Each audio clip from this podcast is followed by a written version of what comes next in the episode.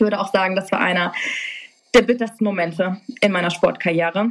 Da war ich wirklich näher dran zu sagen, okay, bis hierhin konnte ich das alles mitmachen und verkraften, aber jetzt bin ich an einem Punkt, es geht einfach nicht mehr. Ich will das Ganze nicht mehr.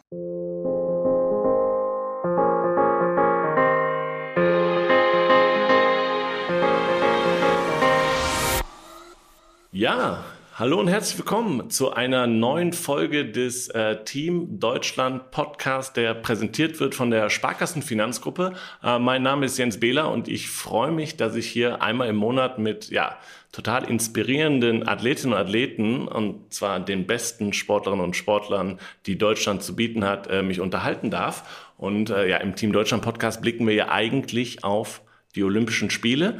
Äh, jetzt ist noch ein bisschen hin äh, bis zu den nächsten Olympischen Spielen in Paris, nämlich im Sommer 2024. Das heißt, wir haben uns überlegt, ähm, dass wir in diesem Podcast ein bisschen allgemeiner über Themen sprechen und zwar auch über Themen, die ein bisschen abseits des Sports auch für Athletinnen und Athleten wichtig sind und wo sie vielleicht auch äh, Inspiration und Vorbild sein können für Menschen, die jetzt in erster Linie vielleicht gar nichts mit dem Sport zu tun haben, aber eben auch Sportlerinnen und Sportlern allgemein.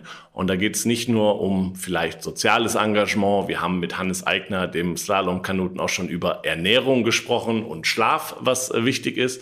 Und heute wollen wir über das Thema Rückschläge sprechen und den Umgang damit. Ich habe schon im Vorfeld, ich habe gefragt, ob ich äh, meinen Gast als Expertin in diesem Thema vorstellen darf. Sie hat ja gesagt und darüber freue ich mich, auch wenn es ein bisschen bitterböse ist, äh, in dem Bereich von Expertin zu sprechen. Und zwar freue ich mich total, dass Lisa Meyer heute zu Gast ist, ähm, Leichtathletin, Sprinterin, im Sommer frisch gebackene Europameisterin äh, mit der 4x100 Meter Staffel, hat schon mal Gold bei den World Relays äh, geholt. 2017 war in Rio de Janeiro, 2016 bei den Olympischen Spielen dabei, hat aber auch eine besondere Historie, was Rückschläge und Verletzungen und den Umgang damit auf sich hat. Und deswegen äh, freue ich mich, Lisa, dass du heute zu Gast bist. Herzlich willkommen. Hi Jens, hi an alle Zuhörer und Zuhörerinnen. Ich freue mich sehr, heute Gast im Podcast sein zu dürfen. Genau, wir haben auch schon im Vorgespräch erfahren, wo du gerade bist. Äh, du hast gerade deinen Bundeswehrlehrgang hinter dir und deswegen, wenn es mal im Hintergrund ein paar Geräusche bei der Aufnahme gibt, Du sitzt auf deiner Stube und die teilst du und deswegen äh, schon mal hier Entschuldigung an alle Zuhörerinnen und Zuhörer, falls es mal im Hintergrund ein wenig klappert. genau. Aber das war nicht anders möglich. Genau. Aber erzähl doch mal, ähm, wie geht es dir, wenn wir jetzt gerade über Verletzungen gesprochen haben, dann natürlich ein wenig körperlich. Geht es dir gut? Ja, aktuell geht es mir wirklich sehr gut. Ich bin gerade, wie angesprochen, auf Bundeswehrlehrgang, habe jetzt vier Wochen hinter mir, stehe aber auch schon eigentlich mitten im Training. Wir haben schon im Mitte, Ende September und die ersten Trainingswochen waren intensiv, definitiv, aber gesundheitlich läuft alles gut. Es geht mir gut, keine Schmerzen. Ich kann voll trainieren. Von daher alles auf grün.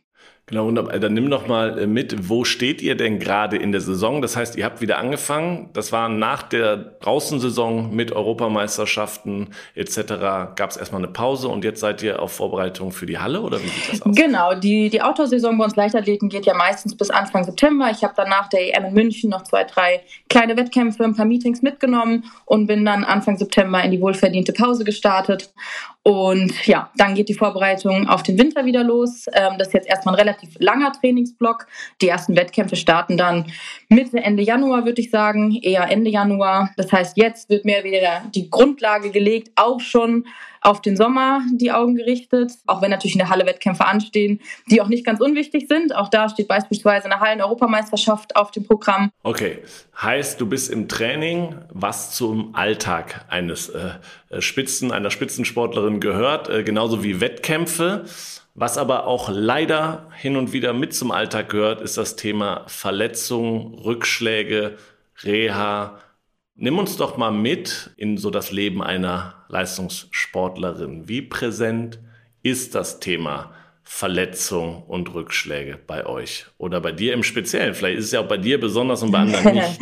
ich glaube, mit Verletzungen ähm, hat jeder Spitzensportler, egal in welcher Sportart und Disziplin, zu kämpfen. Von daher gehören die definitiv mit in den Alltag eines Spitzensportlers. Natürlich der andere ein bisschen anfälliger, anderer ein bisschen robuster, der eine hat öfter mitzukämpfen, der andere weniger ganz individuelles Thema, trotzdem alle von betroffen. Und ich glaube, auch der Umgang damit kann sehr, sehr individuell sein, auch wenn wir Leistungssportler uns oft untereinander austauschen, weil ich glaube, ähm, gerade darüber zu sprechen und auch mal nach rechts und links zu schauen, wie geht vielleicht ein anderer Sportler damit um, was kann ich mir da vielleicht abgucken ähm, oder was kann auch ich anderen mitgeben, ähm, ist ganz, ganz wichtig. Kommunikation hilft immer. Und heißt, ist das, ist das, du hast jetzt gerade angesprochen, zwischen den Sportlern und Sportlern, aber was haben Trainer, was haben Familie, was haben vielleicht weitere Betreuer, Psychologen etc.? Ähm, Gibt es da wahrscheinlich viel Hilfe und Meinung, wenn es dann mal soweit ist. Definitiv. Also ich, wenn man in so einem Rückschlag beispielsweise in einer Verletzung drinsteckt, natürlich trifft es an allererster Stelle erstmal den Sportler, weil er das Training und die Wettkämpfe nicht mehr ausführen kann. Nichtsdestotrotz, ich habe es auch immer mitbekommen, das belastet beispielsweise auch den Trainer unglaublich stark. Auch er macht sich ja Gedanken, woher kommt das, was können wir tun, um das schnellstmöglich wieder in den Griff zu bekommen, um vielleicht doch noch eine Saison wieder gerade zu biegen und es einfach schnellstmöglich wieder hinzukriegen. Auch die Familie, Freunde, das ganze soziale Umfeld ist natürlich enorm wichtig, weil wenn ich abends aus dem Training nach Hause komme und einfach nur total genervt bin, weil wieder der rechte Beuger zwickt, dann ist es auch nicht ganz einfach und dann hilft es auch, wenn man da natürlich ein Umfeld hat, die einen Mann in den Arm nehmen, vielleicht auch gar nichts mit dem Sport zu tun haben und aus einer ganz anderen Perspektive auf das Ganze schauen können. Aber einfach da ein bisschen aufgefangen zu werden, ein bisschen Ablenkung zu erhalten, ist auch ganz wichtig. Von daher ist in dem ganzen sozialen Geflecht jeder damit irgendwie konfrontiert. Jetzt hast du, glaube ich, gerade schon äh, unterschwellig angesprochen, was bei dir öfter mal zwickt oder was vielleicht in der letzten Zeit oder in deiner ganzen Karriere öfter gezwickt hat. Kannst du, dann war es eine Oberschenkelverletzung, äh, glaube ich, die immer mal wieder aufgebrochen ist. Aber da kannst du ein bisschen beschreiben oder nochmal was so deine Historie ist, äh, was das Thema Verletzung Ja, das ist vielleicht auch hier für den Podcast ganz, ganz hilfreich für die Zuhörer und Zuhörer, die mich nicht so gut kennen, was, was los ist. Ich war eigentlich schon relativ früh mit, mit 20 extrem gut, habe mich dann für Olympische Spiele 2016 in Rio qualifiziert, bin da mit der Staffel 4 Meter Vierter geworden, bin im Halbfinale über 200 Meter gestanden und wollte dann irgendwie so meine Karriere durchstarten. Und im Verlauf der Jahre kam es immer wieder dazu, dass mal der rechte, mal der linke Beuger gerade oben äh, am Ansatz gezwickt und gezwackt hat und eigentlich über ich glaube, von 2017 bis 2020 keine Outdoor-Saison möglich war. Ich maximal ein bis zwei Wettkämpfe gemacht habe, aber auf jeden Höhepunkt, sei es EM oder WM, verzichten musste, verletzungsbedingt. Gerade 2018, die Heimeuropameisterschaften in Berlin, war natürlich schon ein herber Rückschlag im eigenen Land. Ähm, nur auf der Tribüne sitzen zu dürfen, das hat schon wirklich wehgetan, da bin ich ganz ehrlich. Das Problem war aber auch so ein bisschen, wir haben nie richtig gewusst, was die Ursache ist. Man hat immer so ein bisschen gedacht, ach, jetzt haben wir es und jetzt wissen wir, woran wir arbeiten müssen. Und dann habe ich trainiert und schwuppdiwupp hat es wieder wehgetan. Und das ist natürlich extrem frustrierend und das zerrt auch sehr an der Geduld und den Nerven. Und da bin ich auch ehrlich, es gab einige Phasen in meiner Karriere, wo ich auch drauf und dran war, die Spikes an den Nagel zu hängen. Ich habe dann 2020 nach den verschobenen Olympischen Spielen nochmal einen Neustart bei einem neuen Trainer mit einem neuen Trainingssystem gewagt. Einfach weil ich gesagt habe, okay, es hat bisher die Jahre nicht funktioniert. Ich muss jetzt einfach mal was anders machen. Ob es besser wird, keine Ahnung. Aber so wie es jetzt ist, kann es nicht bleiben und hatte dann eigentlich auch eine relativ erfolgreiche Saison, habe mich direkt im ersten Wettkampf, im ersten Rennen mit 11,12 Sekunden für die Olympischen Spiele in Tokio qualifiziert und hatte eigentlich eine tolle Saison, auch wenn die immer wieder mit mal Zwicken und Zwacken versehen war, aber irgendwie haben wir es dann doch über die Wettkämpfe gerettet. Ich wurde dann auch nominiert für Tokio, bin ins Pre-Camp nach Japan mit der Nationalmannschaft geflogen und im allerletzten Staffeltraining vor Ort hat der Beuger dann wieder stagniert und ich habe statt dem Weiterflug nach Tokio die Heimreise nach Frankfurt angetreten. Ich würde auch sagen, das war einer der bittersten Momente in meiner Sportkarriere. Da war ich wirklich näher dran zu sagen, okay, bis hierhin konnte ich das alles mitmachen und verkraften, aber jetzt bin ich an einem Punkt, es geht einfach nicht mehr, ich will das Ganze nicht mehr. Das ist ein bisschen meinem Trainer zu verdanken, der gesagt hat, nee, Lisa, ich will nicht aufgeben. ich will die Ursache finden und das hat er auch geschafft. Wir haben dann im letzten Jahr eine Diagnose gehabt. Ich hatte jetzt ein Jahr lang Zeit, die Schwachstelle aufzutrainieren. Ich bin ehrlich, ich habe es unterschätzt. Ich dachte, das geht schneller und einfacher, aber es ist ein Prozess, der verdammt viel Zeit braucht. Ich habe mir in dem Jahr in der Saison immer wieder schwer getan, auch wenn sie dann zum Ende hin mit dem EM-Titel bei den Heimeuropameisterschaften in München ein sehr, sehr schönes Happy End gefunden hat. Hey, eine kleine Unterbrechung, aber ihr wisst ja, unser Podcast wird präsentiert von der Sparkassen Finanzgruppe und darüber sind wir sehr, sehr froh, denn äh, in Deutschland stehen die Sparkassen an der Seite der Menschen und ermöglichen ihnen die wirtschaftliche und soziale Teilhabe. Im Sport engagieren sie sich jährlich mit über 90 Millionen Euro für Vereine, das deutsche Sportabzeichen, die Elite-Schulen des Sports, Team Deutschland und Team Deutschland Paralympics. Und warum? Weil es um mehr als Geld geht. Und über den Support sind wir natürlich super dankbar und super froh und freuen uns, dass die Sparkassenfinanzgruppe an unserer Seite steht. Und jetzt geht's weiter mit dem Podcast. Du hast mehrere Dinge angesprochen, über die ich mit dir reden wollte. Nämlich genau dem Punkt, wenn du sagst, das hat dich schon sehr, sehr lange begleitet.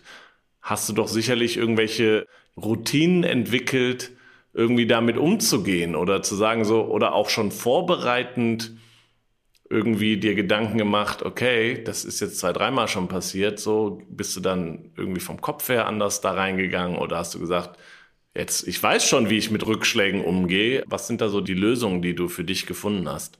Das ist eine verdammt schwere Frage, bin ich ganz ehrlich. Bei mir war das auch am Anfang so, als ich das erste Jahr verletzt war, dachte ich, okay, ist jetzt ein beschissenes Jahr gewesen. Ich habe sportlich nicht das erreicht, was ich wollte, aber ich bin menschlich extrem gewachsen und ich weiß jetzt, wie der Leistungssport läuft. Und dann war ich wieder ein Jahr verletzt und dann dachte ich mir, nee, Lisa, eigentlich weißt du gar nichts und hast überhaupt keine Ahnung. Und ich stand wieder da und war wieder verzweifelt. Und so ging das wirklich von Jahr zu Jahr und das ist wirklich, glaube ich, ein Prozess, der niemals endet, der immer weitergeht. Natürlich nimmt man von Jahr zu Jahr Dinge mit und weiß sich irgendwie darauf einzustellen und, und weiß, okay, aus dem vergangenen Jahr in der Situation habe ich so und so reagiert, vielleicht probiere ich es einfach mal anders. Und mir hat dann extrem geholfen, mit einer Sportpsychologin auch zusammenzuarbeiten. Wenn du jetzt Routinen angesprochen hast, beispielsweise, kann ich ja einfach mal ein Beispiel nennen, es dann einfach zu schaffen in einer Situation, wo man extrem gefrustet und enttäuscht ist, weil es wieder mal nicht funktioniert hat, wenn man wieder nicht gut trainieren konnte, beispielsweise, es dann irgendwie zu schaffen, aus dieser subjektiven Innensicht sich rauszunehmen und sich einfach mal von außen, mehr oder weniger als dritte Person zu beobachten und die ganze Situation irgendwie wie einzuschätzen, einzuordnen, um einfach mal wieder so einen objektiven Blick auf die ganze Situation zu bekommen. Weil ganz oft subjektive Gefühle sind ja viel, viel intensiver, als wenn man sich mal kurz die Zeit nimmt und einfach mal einen Schritt zurücktritt, einmal kurz durchatmet und das Ganze einfach ein bisschen objektiver versucht zu reflektieren. Und das kann man selber schaffen. Also das kann man für sich machen, quasi diese Außenansicht einnehmen. Das ist natürlich nicht einfach und das bedeutet, ist auch ganz, ganz viel Training und das funktioniert in manchen Situationen besser, in manchen Situationen schwerer. Aber wie angesprochen, ich habe es über die Jahre geschafft, das wirklich machen zu können. Braucht man dafür Ruhe? Braucht man dafür einen Tapetenwechsel? Braucht man äh, äh, totales Abschalten? Man braucht Geduld in allererster Linie mit sich und hoffentlich auch Geduld, die das Umfeld einem entgegenbringt, weil ich kriege das ja selber auch mit, wenn ich im Training oder im Wettkampf genervt bin, weil irgendwas zieht und zackt, so, mein Trainer ist es auch und es ist ja überhaupt nicht verwerflich, weil er steckt da ja auch so intensiv mit drin in diesem ganzen Prozess. Natürlich reagiert man dann in manchen Situationen einfach ein bisschen emotionaler, wo man sich auch im Nachgang denkt, sag mal, Lisa, war das jetzt wirklich nötig? der Tränenausbruch oder was auch immer. Aber ja, in der Situation selber kann man manchmal gar nicht handeln. Von daher ist natürlich auch irgendwie Verständnis und Geduld vom Umfeld enorm wichtig. Und ich glaube auch, die Kommunikation, die ich vorhin schon mal angesprochen hatte, äh, ist ganz, ganz wichtig, weil natürlich auch ich muss meinem Trainer kommunizieren, hey, mir geht es so und so und vielleicht kann ich in dieser Situation, auch wenn ich es wollen würde, gar nicht anders handeln. Und manchmal bist du vielleicht auch gar nicht selbst dann in der Lage, das so objektiv zu sehen und brauchst den Input von außen, ne? Definitiv. Manchmal braucht man auch einfach eine dritte Person, die einem gerade sagt, und eine zweite Person, die sagt, hier Lisa, guck mal, du verrennst dich da gerade wieder in was, versuch doch mal wieder einen Gang zurückzuschalten und die Dinge nicht ganz so schwarz zu sehen. Gibt es irgendwas, was du insgesamt als Lehre daraus gezogen hast, dass dieses ein langer Weg war, dass du damit klargekommen bist oder dass die Lösung gefunden worden ist, woran hakt es denn? Gibt es irgendwas, was du sagst, okay, das ist meine Quintessenz, mein Schlussstrich oder meine Lehre daraus? Ja, definitiv. Also ich bin auch, glaube ich, Mensch, der immer schnell wieder das Positive sieht. Und ich glaube, das hat mir auch in dieser Zeit enorm geholfen, dass ich es immer irgendwie geschafft habe.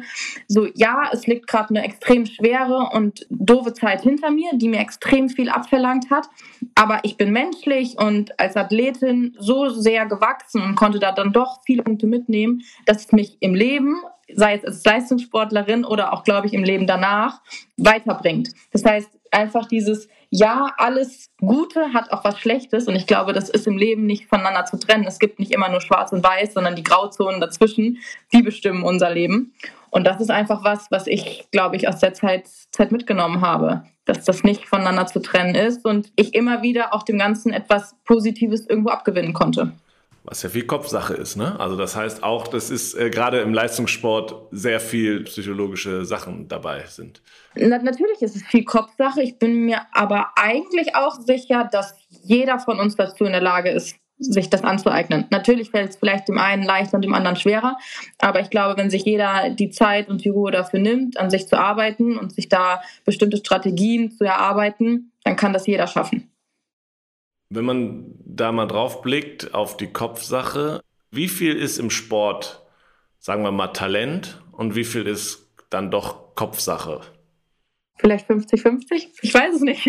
aber natürlich, ohne das Talent würde es niemand in die Spitze schaffen, aber ich glaube auch, um in der Spitze dann sich langfristig zu etablieren und wirklich den Durchbruch auch zu schaffen und sich zu festigen, ist unglaublich viel Kopf gefragt und ganz, ganz viel Durchhaltevermögen und Cleverness und Geduld, ganz, ganz viel Geduld im Leistungssport.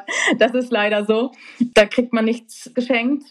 Ja, gerade was Verletzungen und das Zurückkommen danach, ich glaube, da ist Geduld ein sehr, sehr wichtiger Faktor.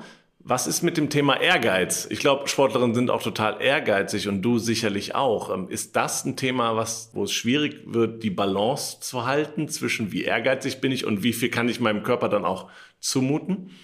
Natürlich, das ist ja, glaube ich, der Drahtseilakt, den wir oder gerade ich irgendwie jeden Tag gegangen bin. Und das ist ja das Schwere. Man weiß irgendwie, okay, letztes Jahr, da lief sportlich nicht so gut und jetzt, wir wissen jetzt ja eigentlich, was, was Sache ist, wie wir dran arbeiten können.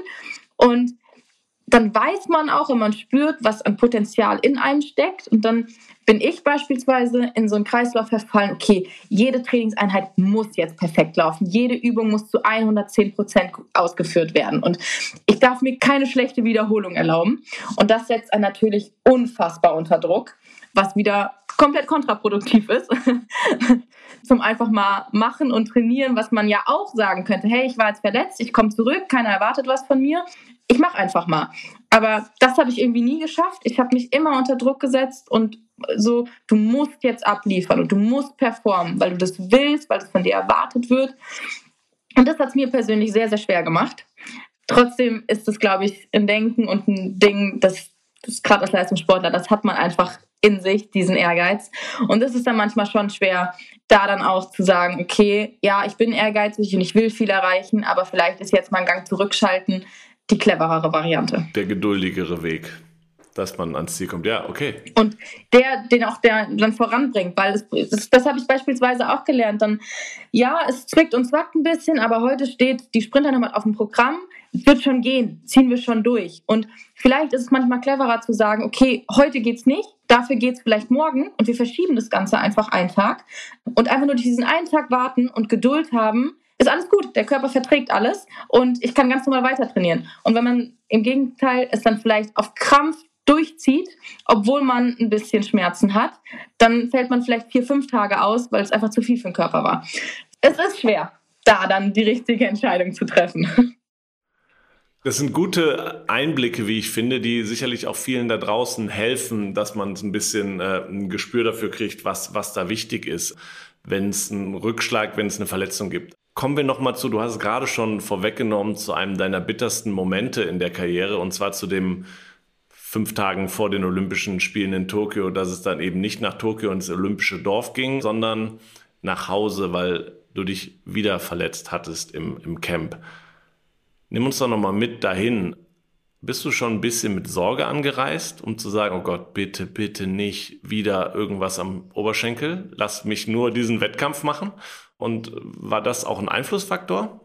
Ja, auf jeden Fall. Also ich hatte es ja auch schon angesprochen, ich bin im ersten Wettkampf direkt die Quali gelaufen und die Wettkämpfe danach hatte ich immer so ein bisschen Zwicken und Zwacken. Es war nie so richtig, dass ich gesagt habe, ja, ich bin komplett fit und äh, verletzungsfrei. Wir haben das dann übers medizinische Team mit viel Physio und versucht, clever zu trainieren, auch ganz gut hinbekommen. Ich wäre nicht nach Tokio gereist oder nach, nach Japan geflogen, hätte ich das Gefühl gehabt, ich kann nicht laufen und, und das wird nichts. Das heißt, ich hatte schon das Gefühl, okay, ja, es wirkt und zwackt ein bisschen, aber alles im grünen Bereich, ich kann auf jeden Fall laufen. Als wir dann gemerkt haben, okay, hm, vielleicht zwickt uns es doch ein bisschen mehr, man macht sich dann da schon Gedanken. Und es war für mich eine ganz, ganz schwere Phase, jetzt zurückblickend. Wir hatten mit der Staffel Großes vor. Wir wollten um die Medaillen mitlaufen. Das war das ganz, ganz große Ziel, was wir uns im Vorfeld definiert hatten. Ich hätte dann wahrscheinlich sogar auf meinen Einzelstart der Staffel wegen verzichtet, einfach um da zu 110 Prozent fit auf der Bahn zu stehen, ohne Vorbelastung, ähm, ohne alles dann schon irgendwie ein bisschen so zu spüren, boah, es zwickt und zwackt, das hat mir schon einige schlaflose Nächte bereitet. Also ich habe in der Zeit schon wirklich schlecht geschlafen. Das tut natürlich auch zur körperlichen Gesamtfitness und, und Gesundheit nicht unbedingt gut beitragen, auch wenn dann ich nicht damit gerechnet hätte, dass ich mich so schwer in Anführungszeichen verletze, dass ich nicht, nicht laufen kann, sondern die, die Heimreise antreten muss. Also das kam dann wirklich schon so ein bisschen aus dem Nichts und umso bitterer in dem Moment. Also an, an den Heimflug habe ich wirklich keine guten Erinnerungen, bin ich ehrlich. Ich glaube, ich saß einfach nur zwei Stunden heult im Flugzeug.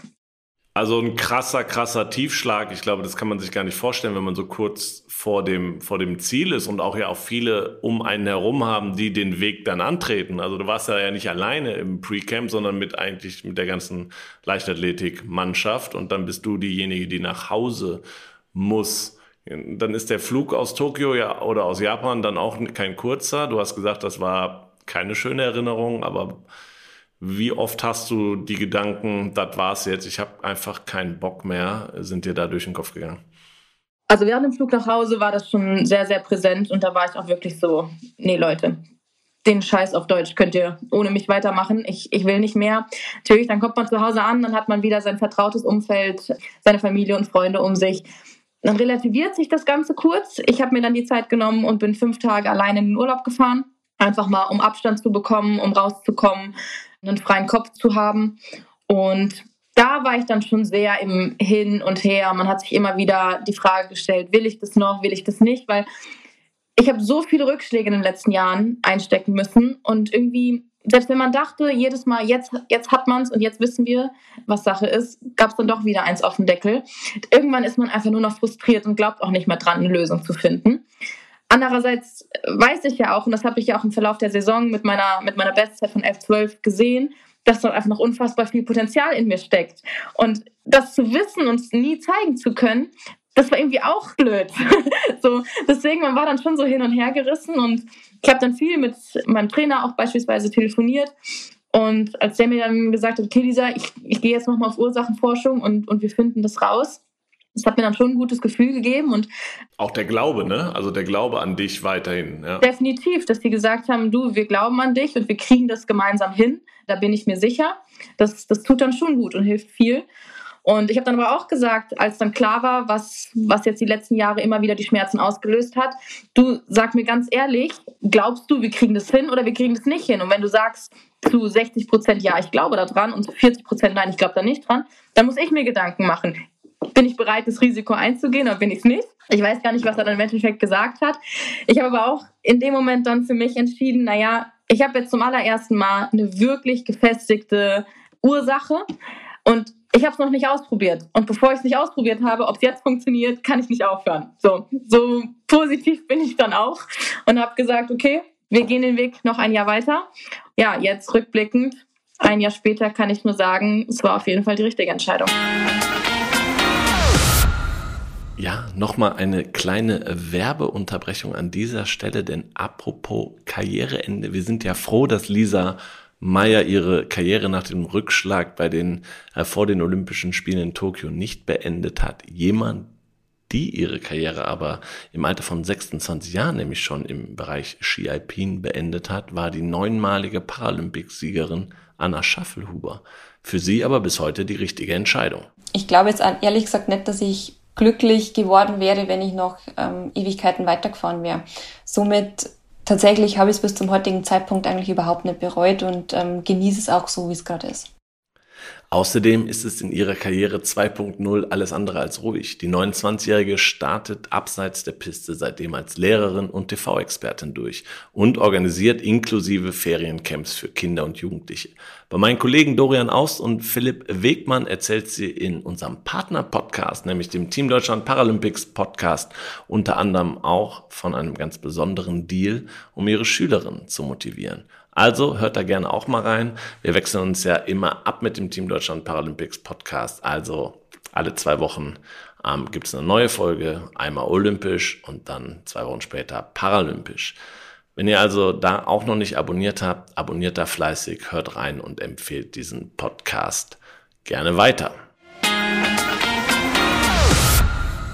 Genau. Und dann kommen wir fast vom bittersten Moment vielleicht zu einem der schönsten der letzten Zeit. Staffel Gold bei der Heim-Europameisterschaft, bei den European Championships in München dieses Jahr. Tolles Stadion, tolle Atmosphäre. Glaube ich, ein sehr, sehr aufregender Moment in der Staffel, weil da kann sehr, sehr viel passieren. Alle gucken auf einen. Wenn du da jetzt drauf zurückblickst, war das das, wo du gesagt hast, okay, es hat sich verdammt nochmal gelohnt und äh, das war wichtig, dass es auch die guten oder die sehr guten, die sehr, sehr schönen Momente in so einer Laufbahn auch gibt, damit man irgendwie diesen Glauben auch nicht verliert? Definitiv. Und ich glaube auch nur, die Rückschläge machen diesen Moment ja dann noch mal mehr besonders. Also wenn ich an München zurückdenke, wirklich das Stadion, die Zuschauer, es war phänomenal. Ich glaube, wir hätten uns selber keine schönere Geschichte schreiben können, als als letzte Disziplin am letzten Tag dort im Stadion Gold zu holen. Es war unglaublich schön zu sehen, dass alle Zuschauer, nachdem eigentlich alles vorbei war, noch für uns da geblieben sind, noch uns auf der Ehrenrunde bejubelt und angefeuert haben. Also das war wirklich grandios und ich weiß nicht, ich glaube, wer vielleicht die Fernsehbilder ein bisschen gesehen hat, man hat in dem Moment meine Tränen gesehen und das waren wirklich Tränen der Erleichterung, der Freude, der keine Ahnung, wie viele Steine mir da vom Herzen gefallen sind. Auch die vergangene Saison war nicht ganz einfach und irgendwie da in München auf der Bahn gestanden zu haben. Ich habe mich gerade noch so als Ersatzläuferin qualifiziert und hätte nicht damit gerechnet, wirklich laufen zu dürfen. Und dann wirklich im Vorlauf und im Finale zweimal eingesetzt worden zu sein, das Vertrauen von den Trainern und der Mannschaft geschenkt bekommen zu haben, das war schon wirklich ganz, ganz besonders. Und ich bin mir sicher, das ist auf jeden Fall ein Schlüsselmoment in meiner Karriere in jeglicher Hinsicht, weil wie gesagt, da hat man einfach gesehen, kämpfen und durchhalten lohnt sich einfach immer. Und es wird eigentlich immer belohnt.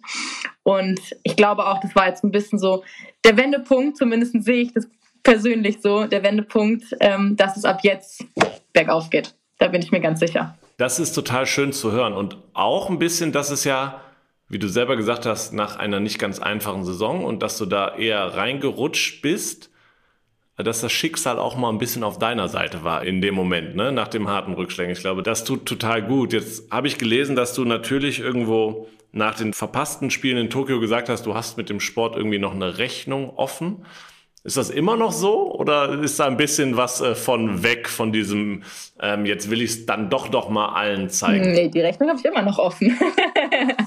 Nein, also natürlich, der EM-Titel im Sommer ist bisher mein größter Erfolg und bin unglaublich äh, froh und dankbar, das mit den Mädels auch erlebt zu haben. Staffel ist immer noch mal was ganz Besonderes, einfach im Team. Wir kommen alle aus einer Einzeldisziplin, sind sonst immer Konkurrenten und da dann aber gemeinsam so einen Triumph zu erleben, ist schon, ist schon phänomenal. Aber Nichtsdestotrotz, ich spüre immer noch, dass da sehr, sehr viel Potenzial in mir schlummert, sei es auf 100 Meter, sei es auf 200 Meter. Ich spüre, dass ich eigentlich unter 11 Sekunden laufen kann. Bisher sollte es einfach noch nicht sein. Es hat noch nicht zusammengepasst. Ich weiß nicht, ob es in meiner Karriere jemals zusammenpassen wird. Das habe ich, glaube ich, auch in den letzten Jahren gelernt. Es ist nichts planbar. Man kann nichts vorhersehen. Es kann immer anders kommen. Aber ich gebe tagtäglich im Training alles dafür, um mir vielleicht diesen Traum vielleicht schon im nächsten Jahr zu realisieren. Du blickst schon ins nächste Jahr, dann blicken wir noch ein Jahr weiter und zwar aufs Jahr 2024. wir wären ja nicht ein Team Deutschland Podcast, wenn wir nicht auch über Olympische Spiele sprechen würden. Und zwar, wir blicken mal auf Paris 2024. Ich habe drei Sätze mitgebracht, äh, die, du ähm, gerne vervollständigen sollst, weil ich habe nur die Halbsätze am Start. Genau, also, wenn ich an Paris 2024 denke, dann freue ich mich sehr drauf, meine zweieinhalbten Olympischen Spiele zu erleben. Als Athletin äh, wünsche ich mir in Paris Spiele, die begeistern, Gänsehaut hervorrufen und ein verzaubertes Publikum. Und jetzt noch eine Frage, die du nicht unbedingt beantworten musst oder vielleicht auch noch nicht kannst. Nach Paris 2024 werde ich mich neu sortieren. Urlaub machen ist immer die ähm, beste Antwort darauf. Das, wenn man sich noch nicht festlegen will. Aber äh, neben den Fragen, ab wann ist sowas bei euch im Leistungssport Thema? Ich meine, das sind normalerweise vier Jahre, jetzt waren es nach Tokio, nach den verschobenen Spielen nur drei Jahre, jetzt sind wir trotzdem immer noch zwei Jahre vor Olympischen Spielen. Schwebt das irgendwie im Hinterkopf oder ist es eigentlich eher, sagen wir, ne, jetzt wir konzentrieren uns, du konzentrierst dich besonders auf erstmal ne, weiterhin, dass das ja, diese Schwachstelle ausgemerzt wird, dass du gesund bleibst, dass du die Zeit läufst, die du laufen willst. Ne? Da hat ja auch jeder Sportler irgendwie andere Fixpunkte. Wie weit ist trotzdem sind die Spiele irgendwie im Hinterkopf?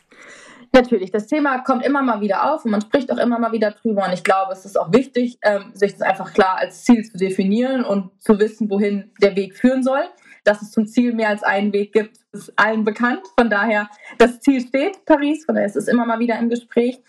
Die Leichtathletik ist ein Sportart, die jedes Jahr eigentlich, wenn es nicht wie 22 kommt, äh, nur einen Höhepunkt hat. Von daher schauen wir da von, von Jahr zu Jahr. Jetzt erstmal der Fokus auf das nächste Jahr mit den Weltmeisterschaften in Budapest. Ich bin in Paris 24, 28 Jahre alt, so eigentlich im besten Sprintalter. Von daher blickt man natürlich schon auch darauf so ein bisschen. Aber jetzt gilt es erstmal dran, den Schwung aus diesem Jahr mit dem M-Titel mitzunehmen im nächsten Jahr. Endlich mal komplett verletzungsfrei äh, durchzukommen, schnelle Zeiten zu laufen, sich für die WM zu qualifizieren. Und dann wird sich daraus, glaube ich, alles weitere für Paris ergeben. Wunderbar. Ich finde, das war ein sehr, sehr guter Abschluss äh, für unser, unser Gespräch, unseren Podcast hier. Lisa, vielen, vielen Dank, dass du zu Gast warst. Ähm, ich drücke dir, aber ich glaube auch ähm, alle Fans und alle Zuhörerinnen und Zuhörer da draußen, dass du gesund bleibst. Wir werden deinen Weg weiter verfolgen und drücken die Daumen, dass die Saison nächste, äh, die nächste Saison so verläuft, wie du dir das vorgestellt hast. Vielen lieben Dank. Hat mich auch gefreut, Gast im Podcast zu sein. Genau, und euch da draußen, äh, vielen lieben Dank fürs Zuhören. Empfehlt diesen Podcast gerne weiter. Ich glaube, das Thema Verletzungen und der Umgang damit, wir haben sehr, sehr gute Einblicke bekommen ähm, von Lisa. Ihr könnt es also auf jeden Fall weiterempfehlen. Das hilft jedem da draußen, äh, der Sport treibt und sich verletzt, äh, wie man damit umgeht. Daher ähm, empfehlt ihn weiter, benotet und bewertet diesen Podcast natürlich gerne auf den Portalen. Vielen Dank an Maniac Studios, die diesen Podcast postproduzieren. Ein Hinweis noch, natürlich gerne auch äh, dem Team Deutschland Paralympics Podcast folgen. Den gibt es nämlich auch ähm, mit, den, mit den gleichen Geschichten, aber eben mit den paralympischen Athletinnen und Athleten. Also, vielen Dank fürs Zuhören und äh, wir hören uns in vier Wochen wieder mit einem neuen Gast. Vielen Dank. Bis dahin, ciao und tschüss.